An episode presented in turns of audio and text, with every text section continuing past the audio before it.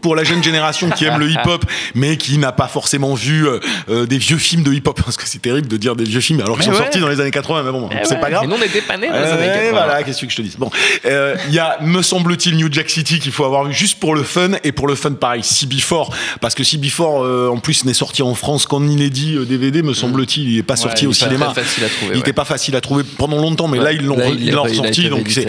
C'est pas un, grand film, mais c'est quand même plutôt fun, et pour qui aime cet univers là, NWA et tout ça, le référentiel est quand même super drôle euh, à, plein de moments. Après, si vous voulez voir, je pense, euh, c'est pas du tout pour le coup un film sur le hip-hop, ce n'est même pas un film hip-hop, mais c'est un film qui va utiliser du hip-hop pour raconter des choses puissantes. C'est euh, revoir les films des frères Hughes, que ce soit Menace to Society, que ce soit Dead Presidents, que ce soit ces films-là, il faut, ils méritent d'être, ils d'être redécouverts pour ceux qui n'ont pas vu en tout cas.